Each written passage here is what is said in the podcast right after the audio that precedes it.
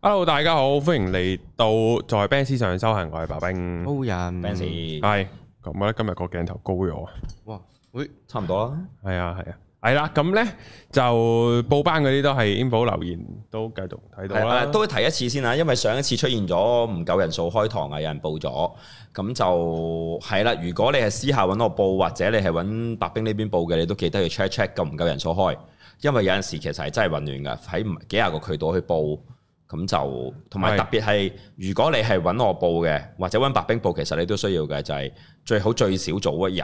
嗯你要 confirm 一次去聯絡我哋，因為揾我報更加有心添啊！譬如啱啱上次個 case 就係佢甩咗，我唔知佢其實殺我諗兩個禮拜至三個禮拜有機會去報，即係同我講嘅時候，咁但係跟住就冇咗 contact 我咯喎，咁、嗯我又唔知佢係咪真係嚟喎，我又揾唔翻佢 contact 嗰下先大鑊喎。嗯我已經特登揾過㗎啦，我發現咗呢件事，但係我都 contact 唔到佢啦。咁、結果佢真係咧晏晝就嚟咗，嗯但我就同佢講唔好意思，真係佢仲要話自己荃灣嚟。咁現實就係、因為你冇 confirm 過我，我完全唔知道你會唔會出現。嗯即係大家唔好 assume 我一定會出現，因為我嘅課堂並冇 fix 到俾學生嘅，唔係我唔 fix 啊，係即係我唔係嗰啲你買四堂 package，你就係逢星期四嘅三點嚟嗰、個嗰個四堂嘅，我係俾學生自由選取我嘅所有課堂嗰個月嘅四堂嘅。咁所以其實相對彈性好高嘅，即係會突然間啲堂真係爆廠，有啲堂係突然間冇人，有啲堂係突然間開唔成嘅，即係我係唔在意嘅。咁所以大家注意一下，多兩句 confirm 會好啲嘅。如果唔係都幾難處理。咁啊，我亦都唔想大家白行一堂嘅，唔好意思啊。嗯，係啦，好，咁然後咧，我哋咧就講下今日嘅誒回應下先啦，都有回應啊。嗱，誒第一個回應就係我哋唔再回應嗰個好執着於香港唔再回應嗰個啦嚇。唔再回應邱吉爾啦，係啦，我唔我我本來就唔回應啊，我根本唔喺嗰度回應。咁我嘅唔回應係 Sims，我哋都唔係對話緊同一樣嘅嘢。嗯我冇在意過你本唔本土派，其實認真嘅，即係本土派，我諗我都幾熟㗎啦，因為嗯我都係真係讀相關嘅同做相關嘅嘢嘅人。但係 anyway 啦，既然大家個觀點太偏頗，咁其實變成意氣嘅爭鬧都唔係，我諗唔係聽眾咧，亦都更加唔係我會理你嘅嘢。我咁就對於純情緒嘅討論係冇興趣嘅，係，但係高佬都起碼回應你一輪啦，咁就我唔會噶係啊啦，所以就算啦。你用晒我嘅耐性啦，多謝你嗯，咁恭喜就係啦。如果你真係仲有其他興趣去討論嘅，就應該仲有好多網上嘅會同你講噶啦。你就揾阿 Ben Sir 啊，Ben Sir 嗰邊都講好多呢啲嘅。嗯你揾佢講下，係佢可能代表某一個所謂根正苗紅嘅，即係本土語言派系嘅，可以做到。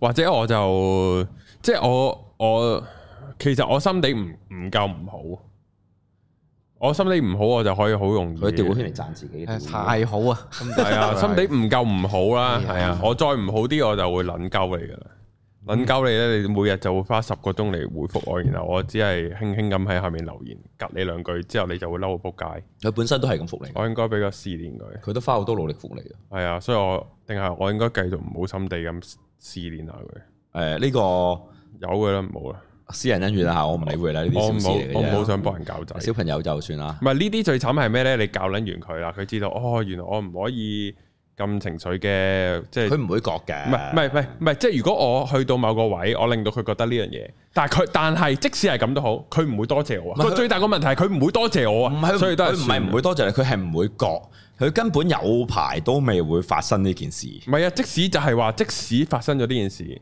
佢都唔會多謝我，所以都係由佢。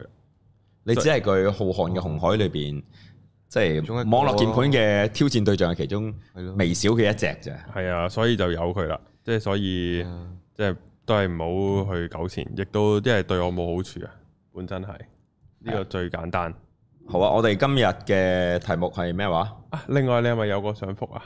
誒係我會覆埋嗰個，不過都入埋今日題目噶咯，可以。今日個題目呢，就係我哋會討論下，誒、我哋有啲咩呢？係啊，用翻你個 meme 圖係最好嘅，就係、誒、自自己睇自己舊屎呢，就冇咩嘅，缺點，我哋講缺點。其實係啦係。但係如果人哋舊屎呢，就點睇都好撚臭嘅，誒，我我係咁樣 exactly 記得個 wording 曬，嗰幅圖好簡單嘅啫，就係即係總之缺點就好似大便一樣，你睇自己嘅咧就還可以。嗯嗯係睇到係人哋嘅咧，就受不了啦。嗯咁呢個都幾象真，幾即係形象俱全啊！我覺得個解釋係喺呢個角度，嗯，都即係好似去公廁，你會覺得哇哇屌！但係自己去廁所係 O K 嘅，正常嘅，嗯，即係咁樣噴嘅到話。成個屎坑嗰係屎，你話佢還可以噶嘛？但係人哋個噴到屎坑成個屎你唔得噶啦嘛。係啊，呢個都真實嘅。係啊，咁就其實我哋即係唔係講缺點呢樣嘢，而我覺得我哋放出成個觀點啦，題目之後先至再即係 finalize 啦都唔係咁重要嘅嘢嚟嘅。咁就喺裏邊呢，有即係 library 幾樣嘢嘅。咁第一樣我想分享下先嘅，呢、個都係屬於唔同嘅睇法嘅嘢，就係、我啱啱完成咗一個幾長幾特別嘅練習呢，就係我練習咗三十日嘅 fasting，就唔係大家想象嗰種全絕食式嘅。咁我呢次嘅 fasting 咧就係 liquid 嘅，咁我每日都會飲鋪田，我會飲一杯果啡，跟住中後段其實我要加上呢、個即係 ban 咗嘅雜菜湯，因為完全冇任何熱同暖嘅飲咧，我身體唔係好得啊，覺得個感覺，即係特別係情緒性，咁就三樣嘢，咁我基本上每日都飲呢三樣嘢就過晒日啦，咁就誒、呃、結果就係瘦咗二十磅。但係其實重點並唔係喺瘦嗰個地方，當然啦，嗱，我就係想由呢度開始分享啦。即係好多人覺得我做 fasting 其實咪想減肥咧，因為即係坊間好多人係做 fasting 減肥嘅。誒現實係唔係嘅？即係對於我嚟講咧，肥瘦係超級容易嘅，因為我本身係一個好容易控制到自己行為同意識嘅人嚟嘅。即係我好早年就有個即係 eating habit disorder 嘅，即係已經係即係飲食失調症。我係有過厭食，有過暴食，跟住亦都曾經試過暴瘦到八一磅嘅啫，呢、個比例即係一米七。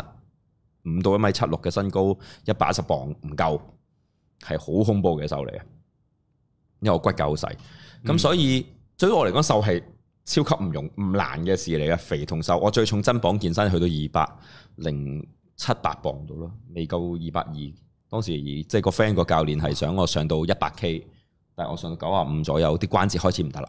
嗯，咁就停。咁所以呢個唔係重點，但係有啲人就覺得呢個榜呢、個着數係好好好好啊，所以我有有 friend 即刻問：喂，攞呢個 program 出嚟做 selling 咪好咯？喂，一句瘦廿磅幾都係夢寐以求啊！唔係好難嘅啫喎。誒、好多人覺得唔係咯，哦，管得住把口嘅我我都唔食嘢嘅可以啦。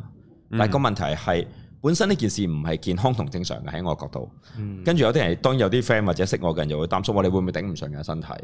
現實冇啊，即係第一我係有保持合理進食，起碼我肌肉量冇好誇張咁流失嘅，嗯，係有瘦到，但係輕咗磅，但係唔係即係脱型嗰只啦。因為我有飲 protein，我特登。咁如果你仔細啲，有啲人真係花成係會停晒嘅。咁我係維持住呢個意識，其實我可以練就係練緊個其實對自己身體嘅 sensitive 同埋 control 啦。誒、我對於呢三十日嘅概念係一個 starting 咯，即係以三十日嘅周期嘅練習係一個起始嚟嘅。起始就係對之後對飲食啊、對生活習慣啊，或者對 needs 啊，即係特別係譬如生所謂生物生存性嘅進食呢種慾望同行為嘅嘅，其實係咪咁需要呢？咁我本身都唔特別中意食嘢嘅，但係我而家就直情覺得係可以隨時唔係好食嘢都得㗎啦。嗯，即係例如我服食咗第一日呢，咁就已即經係食翻嘢第一日係啦。係啊，第一日就食咗幾隻餃子，跟住食咗少少其他配菜，我已經牙骹痛到撲街啦。有冇肉㗎入邊？誒、餃子好似冇素餃嚟㗎，韭菜咯，但係唔係西洋菜咯，西洋菜通常都有豬肉嘅，咁應一該啲啲咯我都唔係好知。係咯其實我都唔係輕輕完全好在意嘅人嚟，啊係因為寫素餃太 vers 啊！你見到嗰啲咧，啊，即係整扎菇、整扎木耳咁嗰啲咧，其實係嗯食落冇味咧，嗰啲好衰嘅。係咪一日加好重嘅味精咯？哦，嗰啲先難搞啊嘛。哦，如果番茄蛋餃我會食嘅，我好食啊我都！幾中意食番茄蛋餃嘅，即係如果喺素餃裏邊你冇食過啊？真係番茄同上蛋海嘅就 only，好我食親都係韭菜餃啊、白菜餃啊，或者真係番茄同蛋啊蛋嘅就 only。係啊，佢啲蛋係 OK 餃噶，我覺得。好食噶。跟住如果係埋茄蛋湯都幾好，有啲試下啦，好容易有嘅咋。跟住就誒好攰，跟住我就第二日已經係食唔落嘢啦。跟住即係直情係要飲翻流質，我嚟休息個牙膠。啊跟住我第三日又食翻兩餐正常，一個日出咗街，我係頂唔順啦。直情咧，除咗牙膠以外咧，係個肚頂唔順啊啦，即係成個腸胃消化覺得好疲倦。哦哦，跟住唔慣咁搶我覺，得即係去揾嘢食嘅進食啦，同埋要食嘢呢兩個過程，加埋消化第三個過程咧，係非常之疲倦，浪費生命哇。 我成個都係間咗啦，多咗嘢啦，已經係係哦啊，所以我又停咯，跟住我又停一日食啦，直情差唔多。即係所以而家我係可以好輕鬆地就停，隔日食咁樣噶咯我諗都好有機會需要，或者而家好多時我個 target 都係食一個正餐，即係跟住就係需要咪飲 juice 或者飲鋪田，因為我都飲鋪田為主，喎。哦我食唔到肉我都係大約為咁噶啦。嗯，咁我覺得我嘅練習係呢個 setting 嘅，即係個成個 sensational 嘅 control 啊，同埋其實 control 前係一個 sense，即係去盡量去提升同埋嘗試去敏鋭化個觀感，即係我嘅觀點我嘅練習。但係即係我啲 friend 或者有啲人睇落去就係話呢個好嘅減肥 program，、有哦啲人就係呢個係一個亡命唔健康亂嚟嘅過程，都唔知係為乜。咁、其實成個過程都係咁，我冇好大肆宣揚，冇特別做任何嘢出嚟。咁某啲學生知我喺度上堂嘅時候，睇到我嘅狀態咁。咁呢個就係一個其實你睇到每個人睇一樣嘢嘅觀點落差會好大嘅即係我哋讓讓人人睇都係好似頭先一樣，你就算同我一樣係大便嘅話咧，擠喺度你定人哋咧，係分別好大嘅。哎呀，缺點啊更加係啦，即係律己以嚴嘅人咧係少嘅，嗯，律己以寬嘅人待人以嚴咧，大多數人都係咁嘅。嗯基本係正常嘅人類嚟嘅。嗯，咁即係呢個就係一個點啦。即係其實我哋睇緊啲乜呢？譬如啱啱我想借住呢個點就開始回應埋啊！我歡迎大家留言同我研究下，其實花城啊或者其他嘢呢啲狀況嘅。咁喺呢度講就難啲啲，係可能睇下有冇啲咩其他台有講健康台嗰啲人，坐我哋先去 crossover 下八卦下啦。 fasting 係啊，因為好難理咯，主台咯， fasting 係複變咗雜嘅，因為好複雜嘅其實個系統可以。嗯，咁就跟住，因為曾經我上網睇過，即係呢個真人真事啦，唔係科幻古仔嚟嘅，啊，係一個超級大肥佬嗰啲三百磅嗰啲 friend 啦，佢 fast 即係所謂 fasting，佢唔係完全唔食嘅，但係維持咗一年就比較瘦仔咁，當然啲皮鬆晒啦，即係呢個係好正常啦，睇快咗係啊係啊，佢佢就減得快，但係佢就嗰一年都係咁樣咯，即係可能食流質嘢啊，或者淨係補充翻嗰啲必須嘅維他命啊、氨基酸啊嗰啲咯，就就冇話所謂食正餐啊咁樣咯。哦，所以係可以嘅。咁但係點解外國有咁多人，即係早一兩集都有講過嘅，啊就係嗰啲人模仿耶穌之後，嗰嗰啲係全住食啊，大嗯佬啲係死鳩咗嘛。咁嗰啲就係係啦，一嚟傳住食係好難啦，即係或者都唔係好建議啦。嗯唔另外係難咁簡單啊，係。會死啦，簡單講就係。係啊，你真係直接死亡嚟噶，係咯你缺營養啊嘛。係啊，，另外就係、誒，同、埋都係嗰句啦，睇大家想點嘅啫。呢嗰個某程度個資料先係最難解答，即係對於想減肥嘅人，佢哋最難解答嘅就係你想點啊。其實好多人，我我呢個我都成日講，你聽我課堂講噶嗯啦。大部分成日想瘦嘅人咧，我睇我眼中睇嘅都唔係想瘦，呢個又係一個觀點嚟嘅。嗯大家接受唔到，其實你想靚，嗯，係啊，即即係坦白，如果你好靚，其實冇人在意你肥同瘦嘅話，靚到一個地步咧，你就唔在意嘅。嗯但係所以你瘦咗，即係我成日都用另一個例子講我 friend 就係，佢瘦咗都充其量只係一個 fit 咗嘅 MC 人嚟嘅啫。誒咪誒嗰個咩 M MC 咩啊？誒、呃陳換人陳。滿人係啦，sorry 我講錯啊，陳滿人嚟嘅。嗯咁即係大隻嘅陳滿人你見過啊？你係冇翻揾下係相係有啊，我哦寧願佢肥咯，係啊即係肥嗯有啲可愛，係，但係佢瘦咗係大隻咗之後個感覺係嗯形容唔到。嗯，奇怪，啊咁係想唱歌好聽啲啊嘛，會咩係喎，咩肥肥地啊個啊所以咁氣浪講啲㗎。係咩？話肌肉個 core 好緊要噶嘛，但唔係佢係本身 core 都喺度㗎，你有啲係啊 fat 喺面啫嘛。哦，遮住咗啫如果係嘛，咁，嗰啲巴甫洛提嗰啲咁點啊？哦，都係嘅，咁所以其實肥媽梗係啦，屌，可可能佢好勁咧個 core，我唔唔知，係一定勁啊，一定勁㗎係但係唔會咯啊，但係佢面跟浸脂肪都咁勁啊。哦，都係，咁你可以睇到咧，誒，你你睇石老咪咯，嗯，幾乸好中氣，係啊你睇，佢把聲，佢未瘦嘅時候已經係瘦咗，反而謝咗皮添。係啊，咁你睇到咧，其實即係嗰啲係模仿緊神啊，其實係。嗯，咁呢個又係一個問題嚟嘅，即係神係模仿唔到嘅。你本來已經係神，即係如果喺呢個概念裏邊，你已經係神嘅樣嚟㗎啦，因為你依佢亦冇作冇樣去做啊。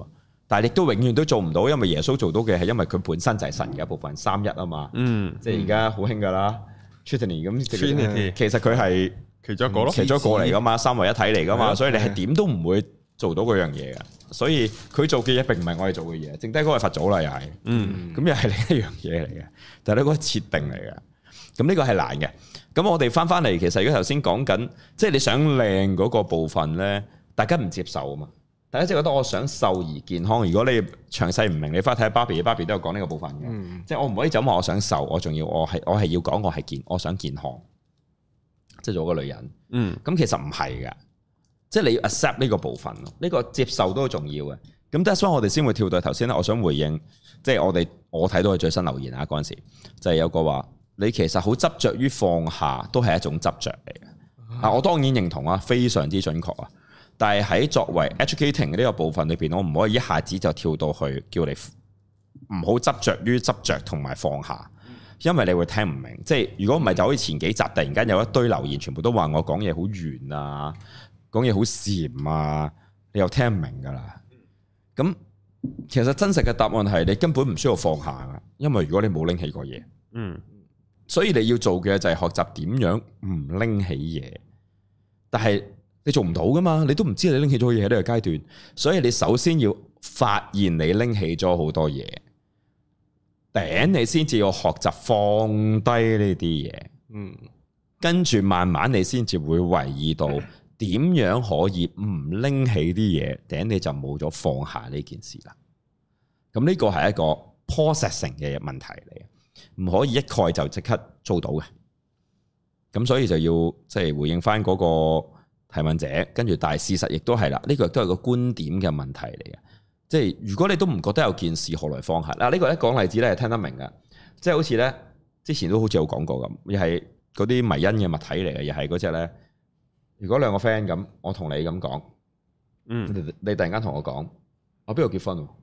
嗯，咁如果我反應係我 OK 喎，冇嘢。咁咪有嘢咯。個故事咪就係咁樣咯。哦，咁、我都冇，你都唔知我講邊個。你個腦裏邊 assume 咗係你嘅 x 或者一個我知道你佢知道你好佢掛住嘅人掛住嘅嗰個人人啦放唔下嘅人，係，啊咁你一下就已經係 connect 佢，咁即係你唔會放得下啦。嗯，嗯，咁同埋你要表達你冇嘢，其實即係你有嘢啦。係啊。如果唔係，可能調翻轉好正確嘅態度就係邊個啊？係咯，講緊邊個？唔係或者係邊個結婚啊？你就算講埋係啊啊啊，邊喂個你邊個你 ex 係結婚喎嚟緊，哦，所以咧。啱啊。即係你要明白，咁呢個部分先至係你根本冇存在，咁你就唔需要拎起同放下咯。但係如果現實嘅答案就係我哋講緊嘅狀況就係、即係頭先咁咯。喂，佢結婚，你就即刻知道，喂，我唔我冇嘢，我 OK 喎。咁你就睇到其實你已經拎起咗，所以我先要教你放下，唔好執着。嗯，嗯，即係我覺得係呢個觀點嚟㗎，好清晰地。只不過而家呢個 stage 我作為呢個觀點，我只能夠咁樣，同埋即係作為大眾推廣同埋傳播係唔可以講到咁嘅。如果你有興趣嘅，即係特別係呢位人士，你有興趣嘅可以聯絡下我，我聯絡係隨時揾到嘅，IG 有㗎啦。咁你就傾下，我可以睇下我哋嘅小組聚會 Sangha 嗰度，你有興趣可以嚟即係 visit 下嘅。而家我都歡迎一啲本身有呢啲諗法或者有嘢過嚟交流下、衝擊下，因為我哋啱啱都講緊呢一排都係呢一種所謂形象拎起放下，有冇空呢啲咁嘅一大堆好噏出嚟好好鳩好 faces 嘅唔知做咩嘅嘢，嗯，但係現實就其實解到嘅，亦都真係練習過程嚟嘅。譬如包括我今日睇咗少少 Sakulu 咧，阿 Sakulu 係有講嗰句嘢就係好好反常啊！對於大部分我哋嘅所謂修行人士嘅人，或者知道所謂呢啲嘢嘅人，就係佢話你係需要有好強嘅慾望，係咪好神奇啊！嗯，佢話你要好強嘅欲望喺修行嘅道路對靈性嘅追求，唔單止你要想，你要欲望，你要 desire，你要超脱所有不惜一切去爭取提嗯升你嘅靈性嘅維度，你先至可以好似頭先嗰啲咁啊，性命都不保，咁去希望能夠達到我能夠超脱，嗯，嗯所以可能喺我哋嘅角度就係變成咗佢係傻嘅邪教，邪教，執但喺著佢嘅角度嗰個就係、係咯，我就係得到，我就係嗯 necessary 啦，我嘅我嘅肉身死亡其實就係我得到啦，你可唔可以硬生生餓死自己啊？係啦，係即啊嘛係就係咁樣啦，佢就做。你可唔可以直？dạ. 接唔呼吸咁令自己窒息啊？咁樣咯，呢哇呢個真係有啲難度，應該 呢個要好超脱物理性先得，真係嗯。餓死都仲可以喺外在嘅環境，我會執着，我唔呼吸。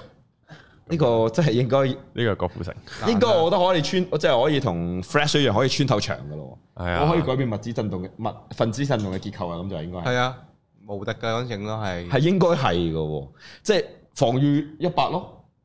係都冇人可以碾死自己噶唔嘛，係防禦一百啊，應該頭先佢嗰個，如果能夠改動咗個即係粒子或者分子嘅震動啊嘛，哦，即係任何穿透性傷害都唔係任何打嘅傷害都能夠穿透咯。à? 係啊，任何物理嘅傷物害理傷害都唔傷害啦成架車撞埋嚟嚟震，但係你一定要穿到好準， 係啊，即係啊鳩咗我哋突然間飛出嚟，成日發生。好就係即係如果你睇嘅 Ừ. 嘢其實就係咁樣咯，嗯，係其實好難嘅。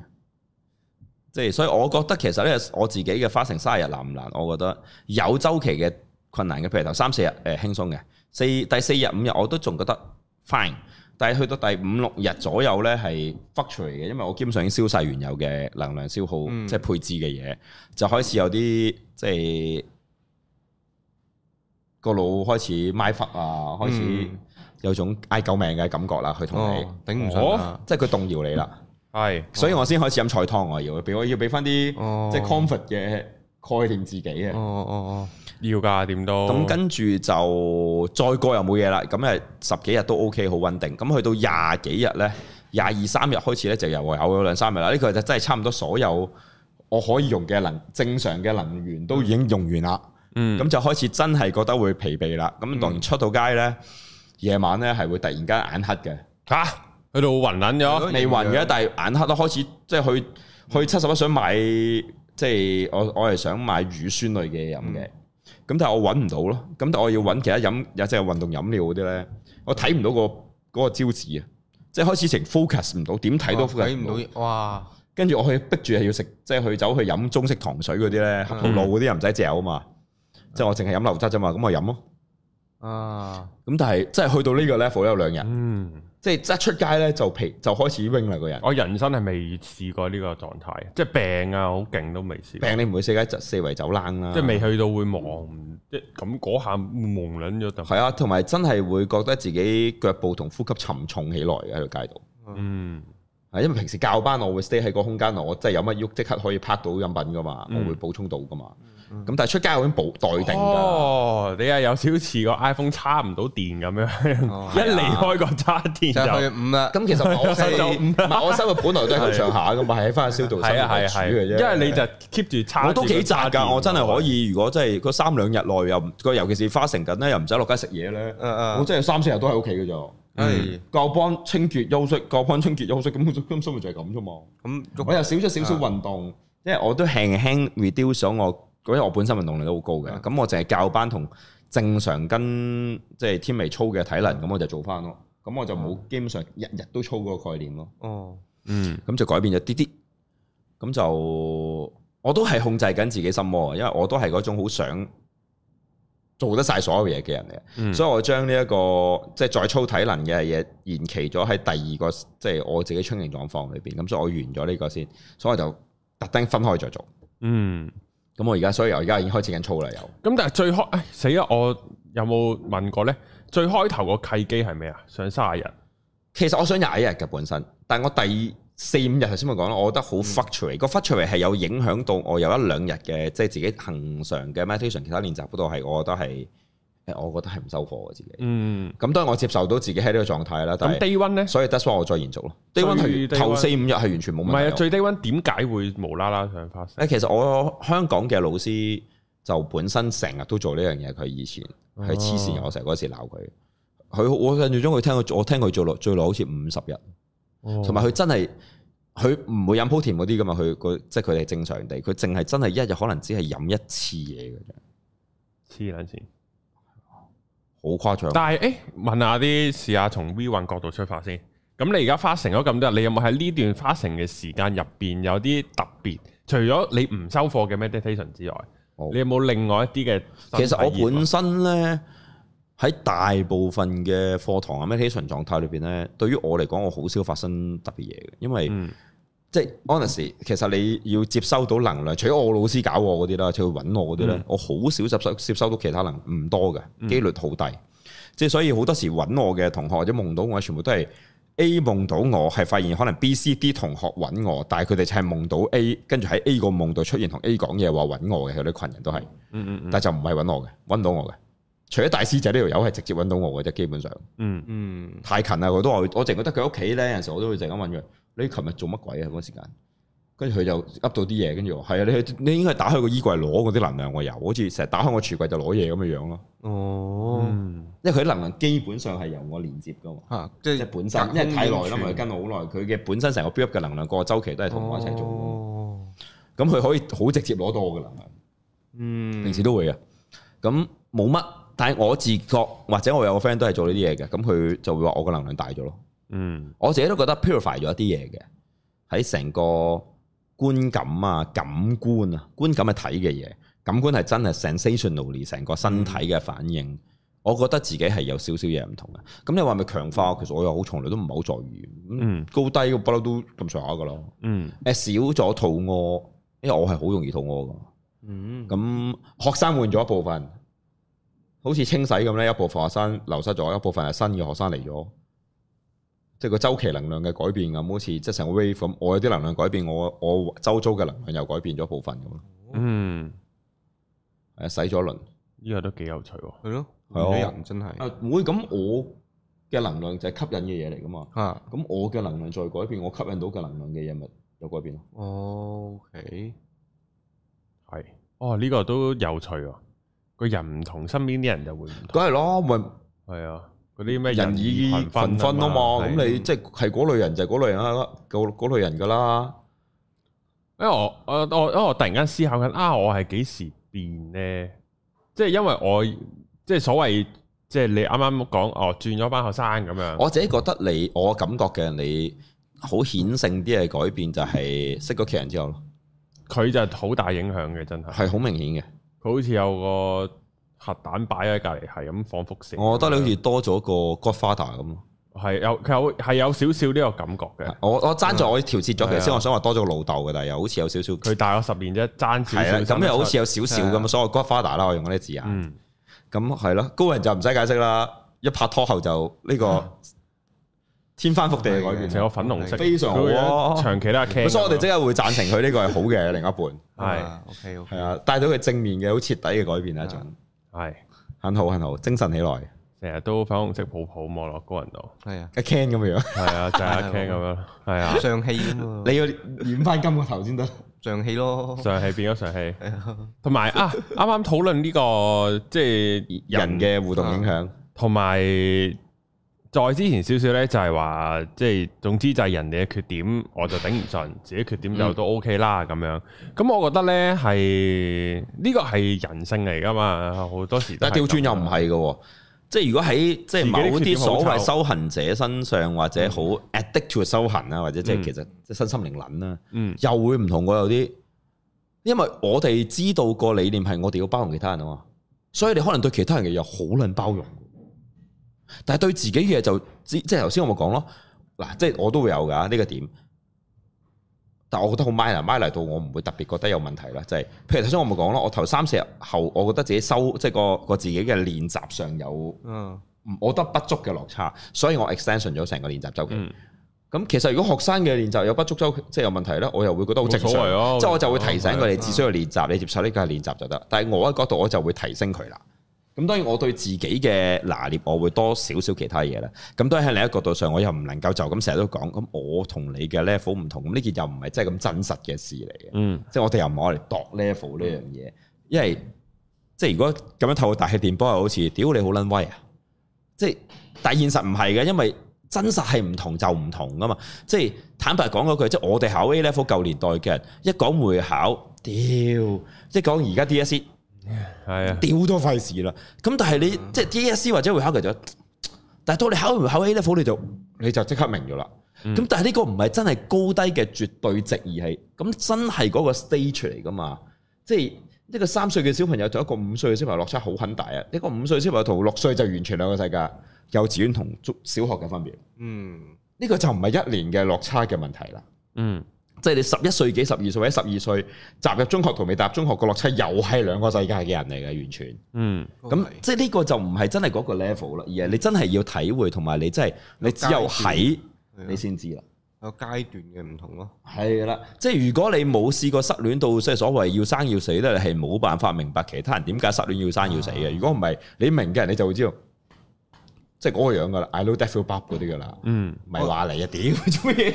即我係冇嘢啊，佢哋即係一定係執執着冇嘢啊先至識得放下嘅喎，係啊，但係即係所以，但係如果就咁噏出嚟咧，你就會覺得屌，係咯，你又唔問山係石頭，海係水，嗯咁所以係難嘅，即係但係現實就我哋自己嘅拿捏啦。先話話晒認真，我都真係全職做呢個工作近十年噶啦，嗯，八年幾噶啦，即係咁我基本上係由一開波我就已經開始 meditation 練習噶啦。其實我再之前已經開始緊噶啦，因為我前妻已經係教，我已經係跟住佢都有開始做嘅。嗯，咁係有啲分別，唔係因為周期耐定唔耐啊，而係你真係 at 的落去，同埋你誒、呃機遇啦。即係有陣時你夠不幸，你先會多體悟㗎。係嘅，即係你生安 即係嗯即係個人好人好者企喺度咧，你係冇咁多嘢感覺㗎。嗯，咁即係所以我唔可以我係唔認同嘅唔可以唔唔唔認呢一點咧，就係即係譬如搞三十日呢個花城，對於自己嚟講係係搞啲嘢出嚟等自己難受嘅要。係，即係如果唔係你經歷下一度好安穩，都係呢個模式嘅自己或者個生活模式，你就會開始麻木，你開始鈍化。即係所以我頭先好強調，我呢、個對於我嚟講係一個 sensation，一個感官同觀感嘅收集嚟嘅，即係練練習嚟嘅。係呢個算唔算係性格咧？你覺得？例如咧，即係譬如，即係係誒出。去搞搞自己呢個性格。一啦，呢呢個呢個係一個好多嘅，因為即係呢個都係一個幾重要嘅性格嚟嘅，即係會搞唔搞搞搞自己。即係好多人會係啊，我咪平平穩穩咁咪 OK 咯，做咩？即係譬如點解好多人成日都話啊，我咧好想創業家咁，但係講咗廿年都唔創業咁樣，咁咁咪就係其實我而家份工都幾好啊。如果我要 quit 咗佢，誒、承受唔到個改係變啊啊啦，咁好好好煩，我好大風險喎咁樣，咁好多人會咁樣噶嘛。咁有啲另一啲性格就好似 Ben Sir 咁咯，即係點都搞急自己咁樣。 我我唔知啊，其實我自己就較為睇得輕，就係、我成日覺得呢個應該係佢運作嘅 natural 個周期咯。嗯，即係但係你會專登搞啲，即係因為我都係咁樣嘅。原理上我又唔真係算好專登嘅，因為譬嗯如我唔會無端端 set 定個日子，我逢乜乜我就要逢做星乜期四乜搞急自己咁樣。先。嗯誒，以前會逢星期四就花城，因為有哦嘅有原因嘅，因為即係呢個係瑜伽裏邊我哋嘅 Guru Day 嘅所謂。嗯，即係上司嘅節日咁。誒，印度係日日都有噶嘛，一日有幾廿個呢啲節日嘅，哦，咁即係都唔食嘢噶咯，佢哋。係咩都有嘅，即係唔係你做咩都得嘅，所以佢哋哦無限慶典噶嘛。哦，開心。咁所以喺呢個點裏邊係有一啲原因，有啲嘢又真係冇乜特殊原因嗯嘅，即係譬如呢次幾時 start 咧係冇原因嘅，完全。啊我前一日先係即係我細佬同佢未來親家嗰邊嘅飯聚食完之後，又我有飲未來咗鑊親勁啊家啦嘅嗰次冇啊，係飲咗鑊勁，跟住第二日開始又停咯，即刻我係 sharply 啊由嗰一日，跟住第二日就開始啦。嗯，我本來係冇特別 planning 嘅，因為我係噶，因為我回想翻自己咧，即係譬如誒好、多次都係順風順水底下就揾啲嘢搞鳩自己嘅， 但係即之後嗰樣嘢未必負面嘅，有負面有正面嘅。即係譬如我喺以前舊公司做生意買賣都做得幾好嘅，咁然後哦佢一開新 project 係賣海外樓嘅，屌我咩我即刻去買咁樣啦唔。係咩啊誒、 ？sorry，海外樓，哦，可樂樓你點樣諗可樂泰樓？國海外我知道樓啊係啦，係唔啦係我咬字唔正。泰國我知啦，係啊啦係，啊啦之後咧就去到賣得好好啦，嗰陣時真係賣得好好啊，即係月入十萬咁嗰啲 friend 啊啦已經。咁咁好多即係我都會同自己講，或者好多身邊人都講，喂，其實你咁樣你星期六日翻工嘅啫喎，一至五放假喎，大佬你邊有份工咁樣㗎？仲要你淨係翻晏晝，夜晚都仲可以出嚟食飯嘅喎，一份咁嘅工，仲要有十萬，你自己出嚟做，你自己出嚟想建立間 agency，自己買海外樓，好好咩嘅喎，好高風險嘅喎。但係嗰陣時係，唉，都要㗎啲成啊，即係其實冇乜特別好原因嘅，即係當然想賺多啲啦，主要就係、咁，但係就又係會揾嘢搞鳩自己嘅，咁就柒撚咗啦。咁然後可能誒、呃去到開 YouTube channel 啦，嗯好地地個個禮拜出片啦，做直播啦，咁都好穩定啦嗰樣嘢。之後就又要搞下見面會啦，之後又搞下白冰電台啦。咁白冰電台就同主 channel 完全無關啦，啲內容咁樣。咁、即係呢啲都係定期久唔久就搞啲嘢出嚟搞搞自己。咁有啲我又覺得唔係嘅，即係譬如你睇到嗱，如果以你頭先講嗰啲 flow 都好正常嘅喎，即係即係演而優質度嗰啲咯，係啊係係啦啊。咁係其實乜個某程度上係嗰個台階式嘅進化啫。但係有啲人好啊中意真係成世就係做。即係如果你問我，，我就唔係啦。即係我我睇到嘅就係即係我唔係咁樣嘅。即係譬如某程度上啊，嗯都幾跳即係唔嘅，係我刻意同你區分啊。嗯而係你睇到你講緊嘅，或者我哋見到普通人嘅大部分都係嗰只。誒、我做做到揾到方法揾錢，我就喺呢個因循呢個技術或者呢個所謂可行嘅管道，或者我嘅所謂商機眼界裏邊，再進一步揾更多嘅錢。個哦 career path 啊啦。嗯係啦、但係我做啊嘅基本上都完全同呢啲嘢冇關嘅。嗯即係我係即係基本上，如果我覺得我唯一揾到嘅就係興趣。哦即係基本上，我唯一揸住嗰條線就係個 target check up point 永遠都係興趣。我想，嗯譬如我教書，嗯嗯誒以往嘅由教書前嘅 starting 就係我想去做運動類型嘅教練。再 beginning 啲就係我想去做地盤，因為我都真係幾中意做地盤嘅嘢，嗯即係好多新嘅嘗試啊，有太陽啊，又走嚟走去啊咁。又睇你活動啊，順便當做 gym，我成日都好中意呢個搬嘢嘅感覺。係以前咁跟住頂到教書到跳出嚟，教書我都係做我中意嘅嘢嘅啫。嗯，即係教波都係我中意，所以呢個係一個好大嘅 workload。咁跟住再跳出嚟就係瑜伽，啊我淨我係 mission 添啦。喺瑜伽裏面再一撞咗你之後，一有機會就開始進行，即係其實係有啲靈性嘅嘢開始進行。咁其實呢個真係純興趣嘅。當然我覺得係 mission 嚟嘅，好重要嘅部分。呢個係我學嘅正統瑜伽。跟住再跳出嚟，而家做嘅嘢其實基本上全部都以呢個 full 行出去嘅。即係對於所謂經濟收益與否，對於我我係即係我因為我冇擔心過我嘅生存技能啊嘛，咁所以我就冇考慮過，而一路都係即係有陣時偶然我都會有啲好冇玩，咁當然我都好努力學學習，令自己呢個好唔好玩嘅慾望降低一啲嘅，即係如果唔係我就係一個好貪玩嘅人嚟嘅，其實都嗯即係刺激好玩啱玩嘅就去，所以嗰啲。即係如果你知道木村拓哉咧，好中意之前成日俾人笑嗰陣 Snap 裏邊，佢最中意就係網購電視嗰啲網購咧。以前你係電購啊，即係打電話買啲咩特價嘢，有咩新科技、新設備嗰啲咧，練腹肌啊、按摩牙肉啊嗰啲咧，佢就最中意做呢啲嘢噶嘛。哦，咁我都做好多嘅，譬如電子滑板啊，即係電滑板啊，我而家揸緊個電嘅單車嗰啲啊，咁、其實我全部都好中意啊，呢啲想想試噶，即係我都係咁嘅人嚟。嗯咁我覺得有啲 target 嘅唔同嘅，有啲人。咁頭先你嗰個都幾正路嘅，其實係，嗯即係冇理由你一下子就可以走開間公司嗰啲係傻嘅啫，即係做幾百萬咪開頭先得嘅啫。係如果唔係，你正常都係咁樣走噶嘛。嗯高人頭先想講嘢嘅，我哋係翻返去先。咦，我已經啊，係啊，嗰陣時仲有一種就係行下跳水氹咯，係啊，係啊，跳完之後好似幾得意啊！個氹，嗰個氹幾正喎，幾多水係喎。啊，係啊，冇 啊，跟住有機會跌咗落去嘅，噃聲。係啊，同埋整污糟晒自己咯，可能會咁樣咯， 嗯，我又唔好覺嘅。係咯，誒，同埋係啊，啱啊！我覺得啊啊，高人講咗一個點好重要。誒，我屬於好努力保持，其實唔好努力嘅，不過我真係會做呢樣嘢，就係同心同童真嘅。啊，即係我唔係好在意 life 啊、kai 啊，所以如果你仔細睇上一集咧，我係着出件海綿寶寶嘅波衫嘅，嗯，係我係好開心咁做咗呢套衫，翻嚟好開心嘅。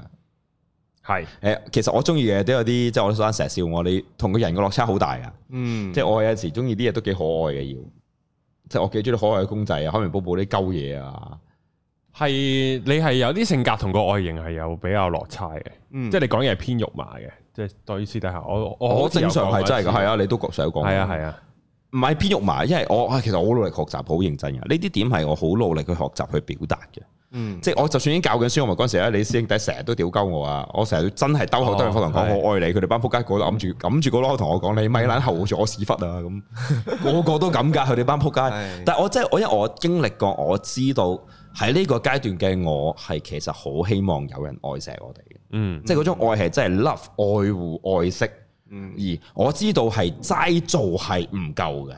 嗯即係有好多人其實唔覺得嘅。喂，屌你！我俾呢個課堂食嘢，好多人覺得屌你管唔撚住我啫嘛，真係有人咁覺得㗎。起碼嗰個姓凌嘅仆街就係咁諗啊！嗯屌有啲學生係真係多謝我㗎嘛，知道喂你係對我好㗎。喂，我要承受壓力㗎，仆街！你估姓石嗰個屌得我少啊？嗯喂，我俾你唔使起身鞠躬叫阿 Sir，唔使叫我黃 Sir，你估又簡單啊？成個教室嘈緊咗我幾年啊！呢間嘢，我破壞規矩。哦，佢唔叫你即係我哋嗰度唔使叫，咁佢屌我係咪要屌埋你啊？嗯我未見過嘅，佢鬧你嘅時候，我唔見佢鬧我，即係咁樣㗎。其實係咁，但係所以我確定我係要做嘅呢啲嘢，我要講出點嚟解。佢哋會知咧？入嚟唔嗯啲僆仔咧係口沒遮攔嘅。哦，最大鑊嗰單係試過咁啊！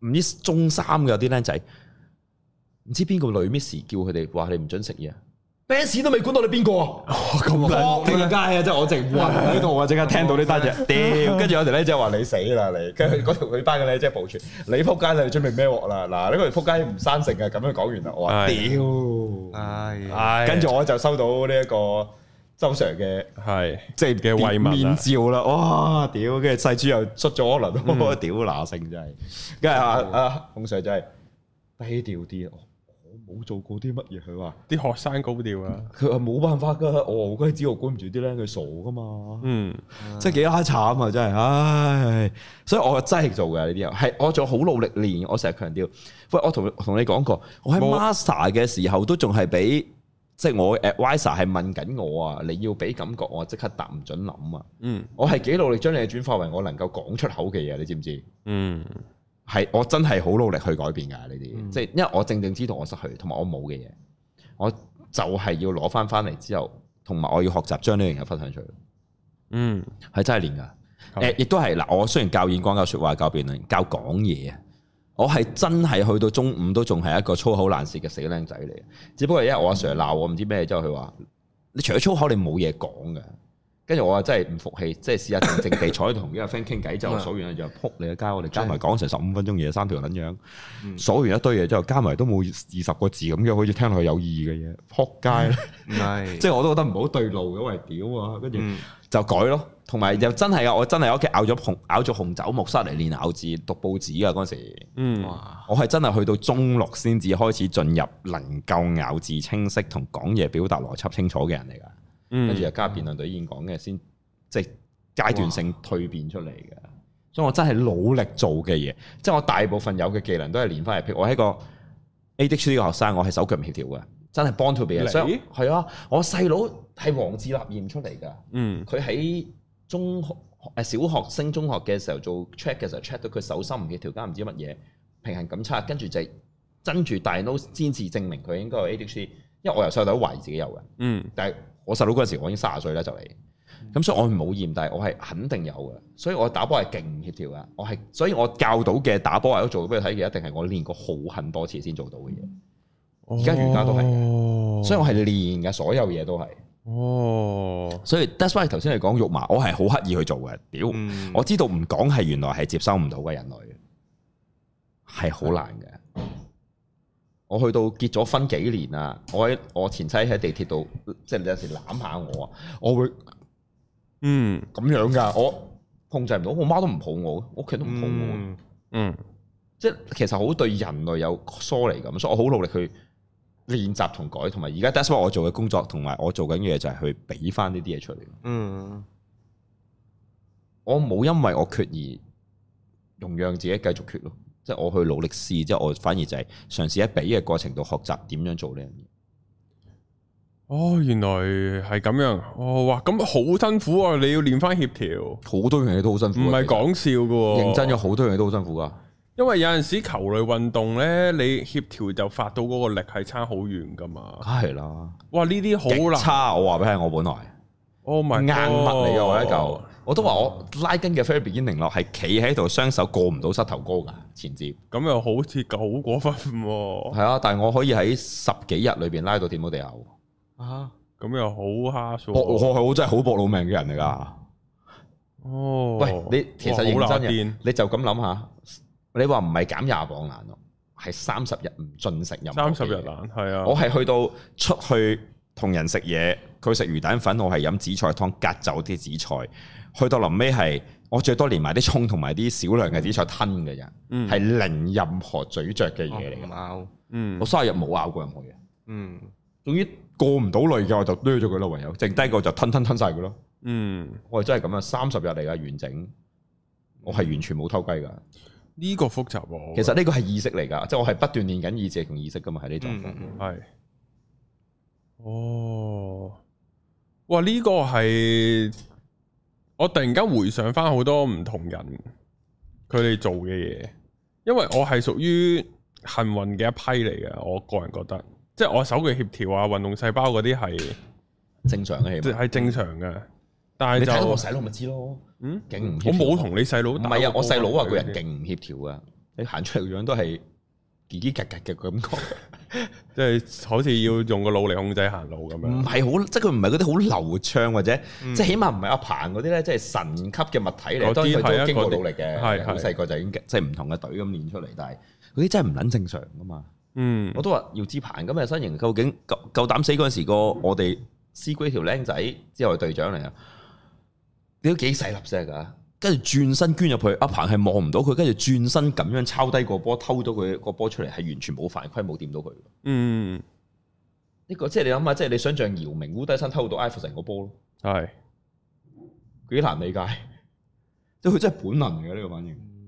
呢啲係好撚天生。哇當然佢真係練得好犀利嘅，即係我同即係我哋嘅傳奇校友阿譚偉陽一樣，係你一個人玩六七個校隊，乜鬼嘢都練到出嚟啦，嗯要由方文開始係咁練，係咁練，係咁練，呢啲係唔係佢哋，即係佢哋呢啲就係都能要有啲夠天賦嘅。天賦，然後完全不能抹殺佢哋嘅努力，但係就係呢啲先可以上到好高嘅位置咯。係啊，喺即係我呢啲就運動嗰度極限去到打到波咯，可以咯，嗯咁嘅 level 咯。即係我去到大學打校隊都即係充其量只能夠變成一個即係有定期出場時間嘅後備咯。嗯因為第一又唔夠高，第二即係以細粒嚟計我又唔快嗯，嚇、即係強硬度啊夠啊，碰撞力又好啊，嗯但係咁我冇辦法頂得人條六尺四寸噶嘛。係啊係啊，即係我嘅極限，即係如果打波六尺一二冇問題啊，一啲都唔射你。去到六尺四係技術性贏唔到你嘅嘢嚟嘅呢個。嗯你舉高手我係阻唔到你任何嘢嘅，係嗯即係跳起我亦係冇辦法，我點咩你都阻唔到你攞籃板嘅，因為你打斜到我上面攞到個波嘅。嗯咁呢啲我係輸咗嘅。係，所以哇呢係啊啲所以即係我係好單向地係一個以意志力戰勝世界嘅人嚟嘅。喺喺我嘅意即係意識世界裏邊，我係屬於。嗯嗯所以開頭都係㗎，我係坐唔到咩氣場嘅。有啲人成日問我坐，即係坐咁耐，咁我習慣我唔得㗎。其實我開頭係不適到一個地步，係我練十次 meditation，我有我諗七八次係覺得神經痛啊！你想象下幾耐先會出去着神經痛嘅反應啊？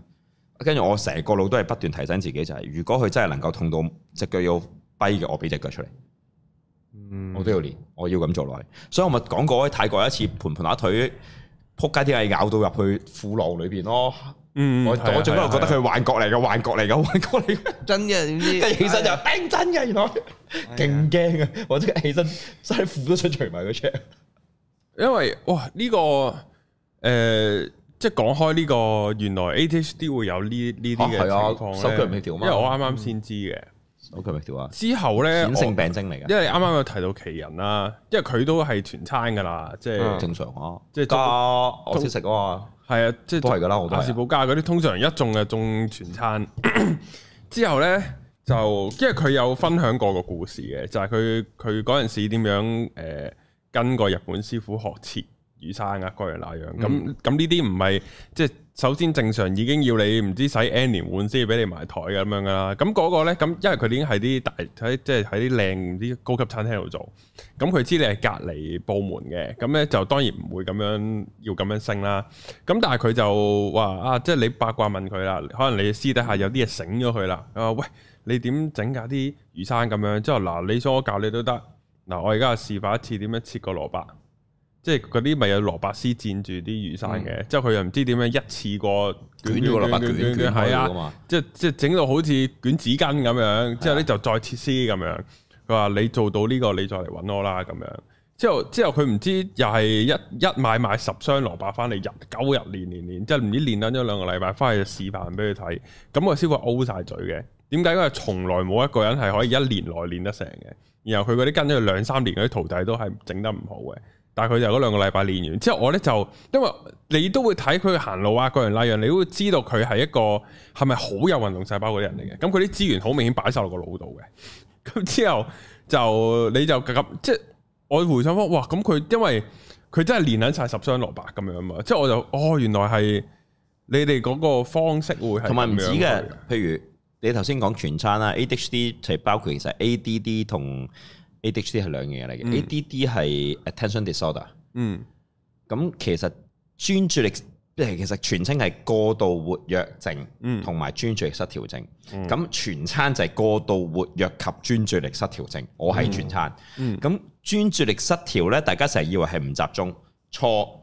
其中一個最容易發現嘅顯性特徵係過度集過中。度集中。唔集中同過度集中都係專注力 disorder 失調嘅咯，問就係啊題， disorder 係咯啦失調噶嘛。所以我係坐唔到喺度五分鐘讀書，但係我坐喺度畫九個鐘頭畫，係小一二嘅時候已經做到啦。哦即係我砌一副模型砌 lego 可以砌一晚，嗯但係攞本書我唔中意嘅嘢咧，五分鐘。其實我唔係唔中意，我五分鐘睇完我要做嘅最嘢。啊冇興趣就唔啊唔係，我做完咗我要做嘅嘢，我睇即係要理解睇理解完，係我仲做咩啫？我本書，所以我都唔會望落去嘅。一係你就俾我不斷揭晒成本書佢，都可能廿分鐘嘅啫。哦，哇，真係好啦。所以但係剩低嘅時間就係失失調㗎啦。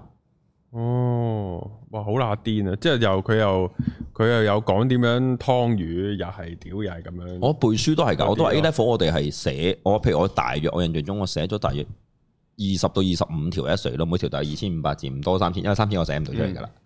咁、就背完自己不斷 fine tune 咯，寫寫寫抄寫，不斷改筆記，跟住錄音聽錄音瞓覺。嗯所以我點解我會練到瞓唔到覺嘅原因，就係因為我瞓咗覺係聽到聲嘅，習慣咗，係練咗兩年。其實我連埋 repeat 三年，我三年裏邊都不斷做呢樣嘢，所以我可以瞓住覺嚟聽到嘢。所以我真係瞓咗覺都繼續聽到嘢，嗯而家係完整嘅聲音喎，因為聽完整嘅錄音。所以我考 A level 背 essay 嘅時候係會記得，即係嗰時仲係嗰啲迷你錄音帶、轉帶會卡帶，唔使已經好叻㗎啦，唔使自己轉帶，佢會自動轉㗎嘛。哇，係聽到卡會記得卡帶聲同邊個位自己甩咳嘅，嗯，咁我不斷做呢樣嘢，所以全部都練出嚟嘅，呢都完全都唔係正常人會做嘅嘢嚟噶。嗯，練字速喎，你會唔會真係抄 S 嚟練字速啊？我哋要練，我會練字速讀啊。理科就會還好。即係我唔練字速寫唔到呢個速度嘅字啊！嗯所以我成日都話，我問話教教教教 D.S. 嘅時候話啲僆仔，你寫唔到五六八字，你點答到嘢啊？唔係你嘅問題啊，係根本表達唔到內容啊！嗯，唔係你嘅錯，所以你嘅唯一錯就係你寫唔 快，你直接寫詩啊！你真係勁到。即係你文言文就得。我哋都有真係有考慮過文言文答字，不過啊學校就覺得即係嗰嗰陣時嘅狀況就係睇個會唔識佢睇嘅唔係佢仆唔街，睇啊，係 咁咁你咪冇用咯。哇！呢個做咩啊？你康熙坐咗時光機嚟香港考試白古啊？文啊， 네.咁啊撚嘢啊，唔係成文學公得，話你文學得，係文嘛？學得。咁但係改卷我嗰啲我識唔睇得，咩？因為文學識睇嗰啲人梗係得啦。文喂教做得文學改卷嘅一定得嘅，哦，但係個問題係咁你就一定入唔到佢流啦。點撚樣會一個教幾廿年中文文學嘅人會接受你寫文言文係叻過佢？佢點會覺得你叻？啊嗯 어.呢個係死症嚟嘅，根本上係。接仲哦有冇準則喎？你已經係破格㗎啦喎！嗯你破格再冇準則嘅情況下，佢仲唔片佢哋撲街？嗯即係好似阿馬太好好去教我，即係我自己讀 A level 嘅時候，個老師就係文學老師。我問佢：哇，我覺得呢個答案未必一定係咁。佢話啱啊，你又講得好好啊，我認同你睇法㗎。不過 marker 唔未必認同咯，你搏唔搏？你考 A level 究竟係想做正確嘅事定想攞分？嗯，佢話我兩者都支持嘅。嗯 good，我即刻就知答案啦，因為我真係要考試啊嘛，咁我攞分咯。講完，佢好好啊！你你有冇聽過有老師考 A level 係唔出熱門 tips 俾你考嘅？點解？佢話我聽咯，熱門你識讀啦，熱門你都唔讀你抵死，我嗯梗係幫你包冷啦。嗯咁啊幾啱喎，呢個羅叔幾好喎。跟住我，但係我真係冇時間背埋，剩低嗰啲嘅咯。我我廿幾題熱門題目背鬼晒，即係熱大熱到次我都背晒。但係你一懶，我一定冇時間再寫噶啦。佢話：咁你咪試下發揮自己技能，有幾多就得幾多咯。我啊照俾分，唔合格咪唔合格咯，咁所謂啫。校內試邊個在意你成績？嗯又真係咁喎，佢一啲都唔憎我，又唔歧視我喎。有陣時教到某啲課文，我喂呢條大冷門嚟嗰啲課文，我我真係未必會專心做嘅喎。佢話冇所謂，你唔好破壞課堂就得㗎啦。即係如果你繼續寫其他 essay，啊做偶然啊，你做下其他功課，唔好太過分，我都唔理。再做係科長添。嗯咁跟住真係咁㗎，佢唔嘈我唔煩，我又當然梗係好乖啦。即係當時我都已經係學校嘅 Happy Red 隊長咯，咁我都唔會搞咩事㗎。嗯佢做得閒嗰啲堂，喂呢堂你都唔特別專心㗎啦，啊攞去買奶茶請我哋飲啦。嗯，上所堂， 跟住就攞去買奶茶，即係咁樣咯。幾好喎！我哋做嘅嘢係好特殊，即係我當然我都慶幸誒、呃少嘅，即係我真係去到嗰間學校嘅環境下，我先揾到呢啲老師對我哋咯。咁如果你發現即係唔係都唔係你嘅，即係係啦，即係如果我哋身邊或者你哋有即係即係即係即係喺個 mon 前面嘅觀眾，你有小朋友，你 feel 到佢係 A C A D H D，會同平常所謂我呢啲平常個教法完全唔同嘅喎，可唔可以咁講？其實我唔係嘅，如果你問我呢，我會完全一樣嘅。我而家暫時個概念，我相信教任何人同對任何人都係，如果小朋友嘅學習就係你提升嘅興趣。嗯即係第一，你提升你要做 role model。即係我琴日先同 Stella 講，即係我嚼緊佢啲嘢啦，咁佢教佢仔嘅啲概念，咁順便我其實話緊佢。嗯咁喺呢個概念裏邊，其實你要俾個 set role model，即係以前見家長成日發生噶。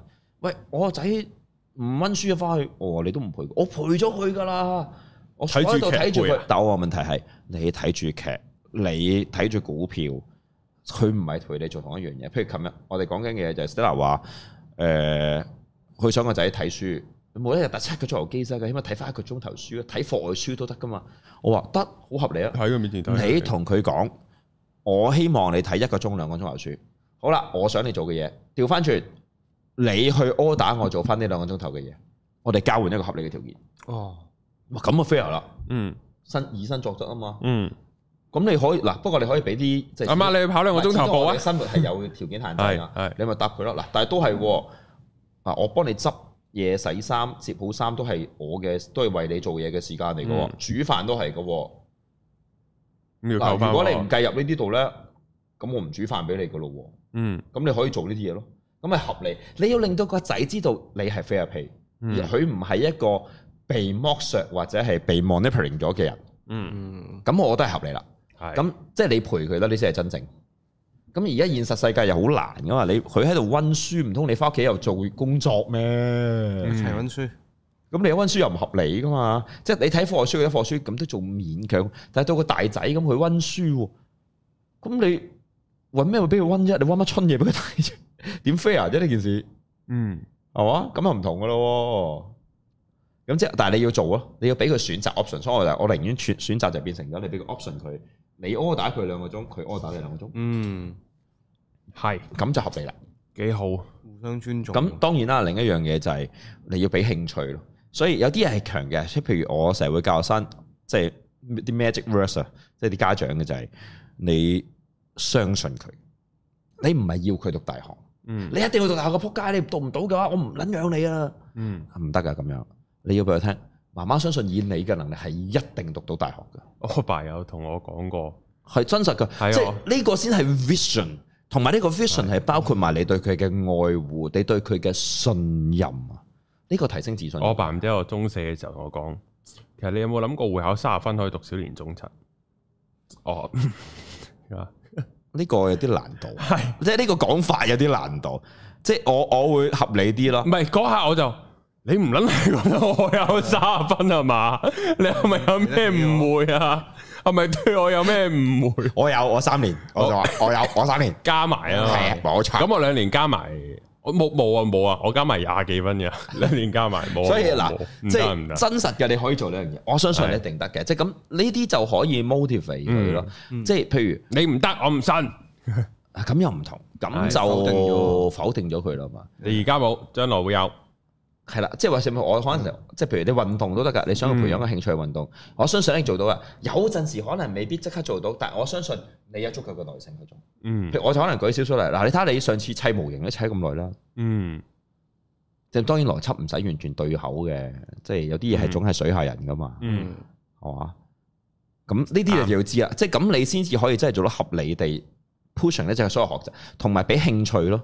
所以無論咩人咩階段問我學習應該讀咩，我成日話興趣，唔好諗生活住，因為 honestly 除語文以外呢，其實冇乜嘢真係對你生活有所謂，或者將來嘅所有工作有絕對性嘅影響嘅。嗯嗯，好認真。嗱，我有個表弟，佢係之前係做銀行嘅，因為佢屋企人係做銀行嘅。咁跟住佢走咗去考飛機師，雖然好不幸地撞正咗低潮啊，前嗰排嗰哦，啲而家做翻咯。係即係佢考嘅飛機師。咁其實冇任何啲相關嘅呢件事，嗯，除咗因為有家底，即係能夠學得起去學飛機都要俾錢咁，嗯都幾貴㗎。嗯即係除非你攞 scholarship 嘅啫，如果唔係，即係呢啲好貴嘅嘢嚟㗎嘛。嗯即係咁咯。咁但係你要興趣咯，興趣為先，你嘅生命應該。嗯，你有興趣去做嘅，你就會有機會，好大機會做得好。當你做得好擅長一啲嘢嘅時候，嗰啲嘢就會變嘅。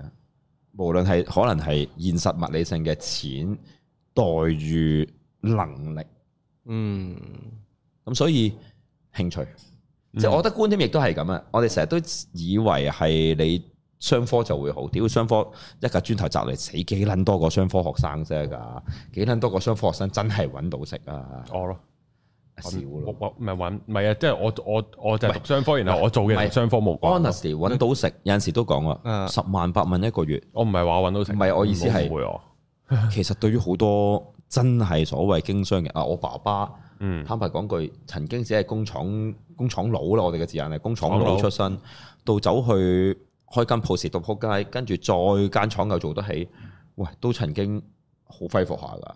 可以噶。咁其實唔係真係話機遇同埋即係能，當然係有足夠嘅能力啦，嗯要做到一啲嘢，未必一定係呢啲關係嘅，冇人知嘅。咁但係現實嘅答案係咪真係你嘅快樂嗯咧？我我好強調呢樣嘢。系快樂。即係 that's why 我我喺呢呢個呢一集會雜亂啲冇所謂，我覺得即係好多觀點啊！我哋究竟將個生命嘅觀點有時係擺喺啲乜嘢？嗯好多時我哋係咪變咗要呢？嗱，再去一個點啦，其實我而家去到我我哋做緊嘅就，其實快樂對於我都唔重要。即係第一 h o n e s t 我都講過，我喺仲係，其實我屬於仲係嚴重 depression 周期嘅人嚟嘅，因為因為你不斷受個 f u t u r e 影響，我只係冇需要影響到 everyday life 啫。而家我控制咗 everyday life，因為反而調翻轉逆向。嗯我喺個生活度控制到，所以我喺個病度就唔影響到我生活啦。嗯因為佢病係冇控制到嘅，我控制唔到個病。譬如我瞓唔到覺，佢嗰啲不斷周期性嘅情緒波幅，我唔顯露啫嘛，我唔會嚟教班屌柒人噶嘛，嗯即係我會有呢啲嘢咯。同埋我嘅情況唔係憤怒嚟嘅，係 down 咧就唔係需要屌柒人用嘅。嗯咁會有呢啲咁嘅狀況嘅，咁你冇快樂嘅喎，其實真係。嗯嗱，你諗下我飲食有冇快樂嘅習慣？咁我亦都唔會覺得運動係好特殊地快樂嘅喎，好認真嘅喎，即係某程度上一啲需要我都會做嘅嘢啦，唔討厭嘅。你話係咪一定要好享受？所以我唔做運動幾年都得㗎，之前嗯特登。咁你要知你要咩啦？譬如某程度上，我都認同頭先我引用過 Sakura 新出嘅一啲資料，就係佢話，即係你有好強嘅慾望去進入修行嘅方向。嗯你要對呢種所謂我要得到超脱，我要得到，啊當然啦，其實喺佛偈裏邊就唔啱㗎，佛偈就話俾你聽呢個就執啦，一執就做唔到㗎啦，嗯咁好難答嘅。即係我哋睇過嗰啲瑜伽行者嘅傳奇嗰啲心經拉得嗰啲嘢，好多就係佢正正係咁先得㗎嘛。嗯嗯咁佢有好多樣嘢啊，即係我哋有，因為成日都玩前世因果冇人知啊。嗯咁你嘅觀點咯，我會覺得我哋有好多觀點，不過我覺得其中一個好重要嘅觀點係一定要嘗試嘅，就係、嘗試去接受。好似頭先講咁，用翻今日我嘅起手就係嗰個大變咯，自己嘅我可以接受，我哋嘗試接受埋人哋，嗯因為其實某程度上唔係因為嗰嚿係一嚿大便係人哋定我哋，而係我哋嘅接受能力呢一件事。我哋對接受呢一樣嘢，當我哋越能夠接受，因為好多嘢冇得唔接受，頂我哋就會少好多呢一個 reflect 出嚟嘅反應同狀況。嗯你如果係仲係追求緊快樂嘅，咁你就應該會快樂咗咯，輕鬆啲。如果唔係嘅，你對於無論係修行定對於所謂自在呢啲咁嘅心理狀態，都應該有幫助。嗯係啦，自己都唔相信嘅話，就去唔到嗰位噶啦。係啊，有陣時同埋接納都係一個好重要嘅，包括人與人嘅關係。頭先都講嗰句，你要嘗試去接納，譬如包括接納自己好多好多好多嘅不足，頂你先至會發現原來大家都差唔多嘅。嗯，好，今集差唔多啦，感謝 Ben Sir，我哋下條片再見啦。好下次見，拜拜拜拜。